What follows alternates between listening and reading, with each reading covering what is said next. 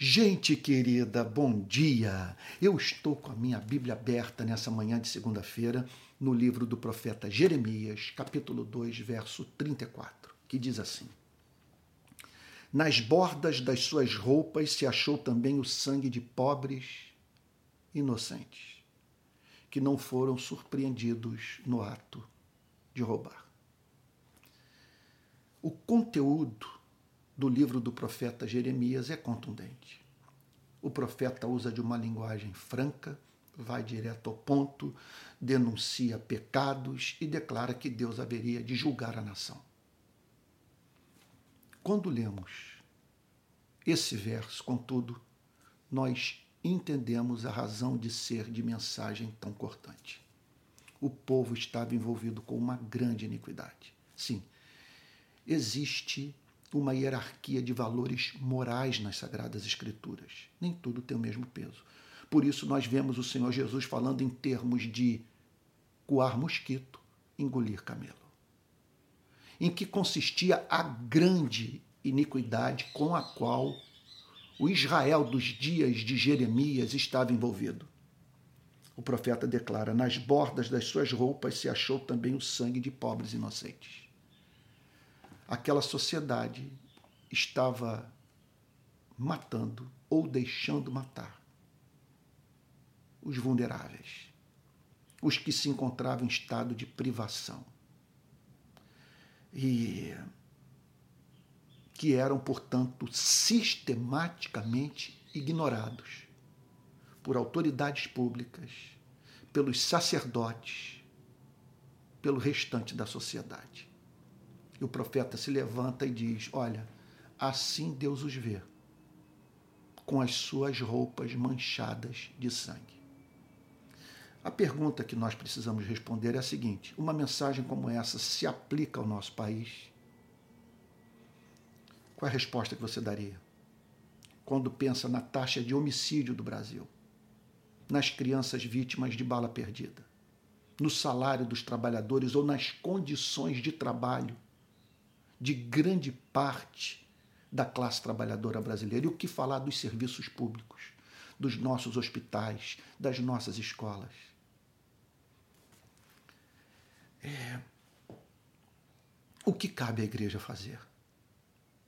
A fim de que ela não seja vista por Deus, tal como Jeremias o descreve no verso 34, capítulo 2 do seu livro.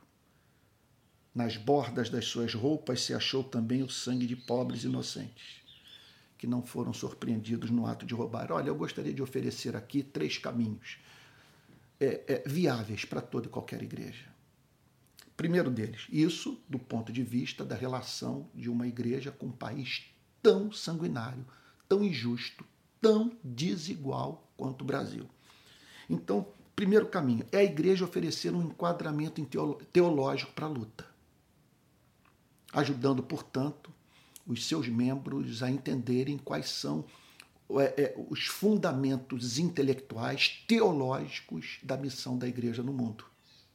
E apresentando assim também os princípios para a ação. Isso, para mim, teve um valor imenso quando eu criei o Rio de Paz. Por exemplo, eu fui para a militância, para as ruas, para organizar as manifestações públicas do Rio de Paz, partindo é da pressuposição que o homem foi feito à imagem e semelhança de Deus e que o homem é um ser caído. Portanto, eu sempre fugi de radicalismos. Ou do radicalismo tão presente na direita, de é, botar todo o peso, toda a carga sobre a responsabilidade humana, sem levar em consideração o papel corruptor do, do sistema. Como também essa teologia, por outro lado, me ajudou a fugir do extremo oposto da esquerda, que põe toda, uh, todo o peso sobre o papel corruptor do sistema, sobre a desigualdade, sobre o modo de produção que, segundo a esquerda, explora as pessoas, joga ser humano contra ser humano, mas eliminando a responsabilidade humana. Não quero generalizar, mas é isso que nós encontramos no, no discurso de muitos. Eu me lembro é, recentemente que vi um, num, num debate numa escola pública de periferia, uma pessoa simplesmente dizer, quer dizer, defensora desse ponto de vista, que o, o bandido é um herói social porque ele se insurgia contra a desigualdade, é, se fazendo valer, portanto, é, do crime para tal, que é um devaneio, uma coisa completamente absurda. Então a igreja deve oferecer esse enquadramento intelectual, uma teologia, para que os seus membros, a partir dos pressupostos teológicos cristãos, se lancem, portanto, ao, ao trabalho que tem como objetivo glorificar a Deus na forma de, de combate à injustiça social.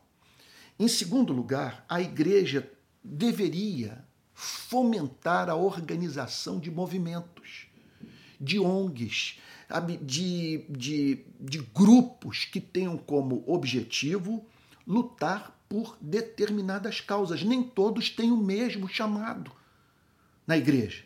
Agora, cabe aos seus mestres, aos seus teólogos, aos seus pastores, estimular as pessoas é, a, a, a se unirem a partir das suas afinidades.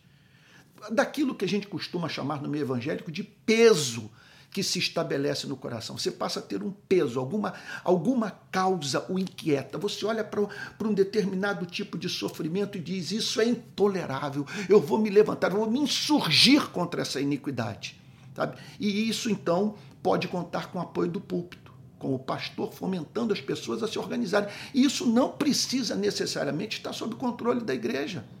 As pessoas podem se organizar e muitas vezes é, é ter mais flexibilidade, contar com apoio do restante da sociedade, da parte não cristã da sociedade, pelo simples fato de, de, de, desses cristãos estarem na ponta lutando, mas sem levar o nome da igreja. Eu, foi a experiência minha com o Rio de Paz. O, o, o Rio de Paz ele, ele é regido pelos princípios cristãos. O Rio de Paz tem me dado plataforma para falar de Jesus Cristo, uma vez que pessoas passam a me ouvir, ou passaram a ouvir a nós do Rio de Paz a partir do momento que nos viram lá na rua, lutando pelo direito de todos. Sabe? Então, agora, agora foi de grande importância é, é, ir para as ruas na condição de um cidadão indignado. E assim, portanto, conjugando esforços de, olha, e uma contribuição de valor incalculável, sabe, com aqueles que não, não professam fé em Cristo. E muitos dos quais acabam, portanto, ouvindo a mensagem em razão dessa parceria. Na Segunda Guerra Mundial, cristãos e não cristãos foram para trincheira para defender a humanidade do nazismo. Então, a base para esse tipo de ação, que a gente poderia chamar de co-beligerância. Cristãos se unindo a não cristão para lutar por causas que lhes são comuns. Ok?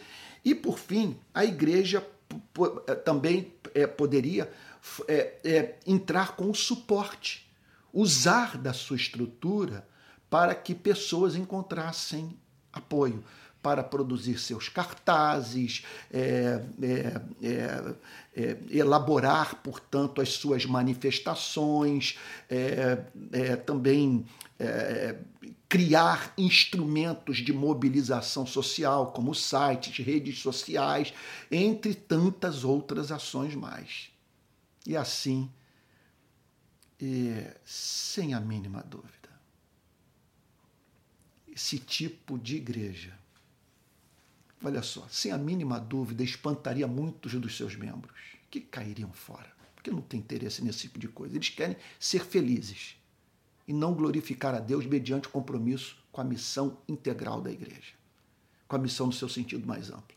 Mas essa mesma igreja atrairia outros, que ao se depararem com cristãos tão inteligentes, combativos, cristãos tão engajados, misericordiosos, sabe, antenados com seu tempo, se sentiriam dispostos a se juntarem à igreja e dizendo: olha, por esse tipo de cristianismo eu quero, que é o cristianismo que muda a história. Tá bom? Vamos ter um momento de oração? Pai Santo, que sejamos esse tipo de igreja para esse país que tem suas roupas sujas pelo sangue de pobres inocentes. nós também estamos com as nossas vestes manchadas, Senhor, por coarmos mosquito, engolirmos o camelo do homicídio, dos maus tratos dentro do sistema prisional, da péssima qualidade dos serviços públicos. Senhor, das péssimas condições de trabalho, dos salários injustos que são oferecidos à classe trabalhadora. Senhor querido, dá-nos ira, ira santa, ira regulada pela justiça, pelo amor, pela sabedoria. Aquele tipo de indignação que levou Jesus a expulsar os vendilhões do templo. Aquela indignação que é fruto do amor, que não tolera ver a opressão e o teu nome desonrado. Faz assim, Senhor. Eis-nos aqui, envia-nos a nós. É o que te pedimos em nome de Jesus, Senhor, com perdão dos nossos pecados. Amém. Amém. Olha, é, esse programa Palavra Plena ele vai ao ar todos os dias de 7 às 7 da manhã, de segunda a sexta. E na parte da tarde, às 18 horas, eu estou oferecendo de segunda a sexta também um curso de teologia, tratando de cinco disciplinas do curso de, de, de, teologia, tá bom? Então tudo isso é oferecido gratuitamente. Contudo, se você quiser contribuir com esse trabalho, há três formas de ajuda que você pode prestar. A primeira delas é se tornando membro do meu canal, tá bom? Aquele canal da famosa rede de vídeo, sabe? Segundo lugar, você pode também depositar uma ajuda no Pix, nesse Pix, palavraplena@gmail.com. E por fim, você pode entrar na plataforma Apoie-se e se tornar um mantenedor regular. E na descrição desse vídeo você vai ver, portanto, todos os links que permitirão você ter acesso a esses meios de cooperação com o nosso trabalho. Tá bom? Com isso, nós vamos poder ampliar o nosso campo de ação, aperfeiçoar essa ferramenta e assim ajudar os cristãos brasileiros a conhecerem a riqueza da sua própria fé. Essa é a minha meta de vida para o presente momento da, sua, da minha existência. Tá bom? Que Deus abençoe e o guarde. E até o próximo Palavra Plena.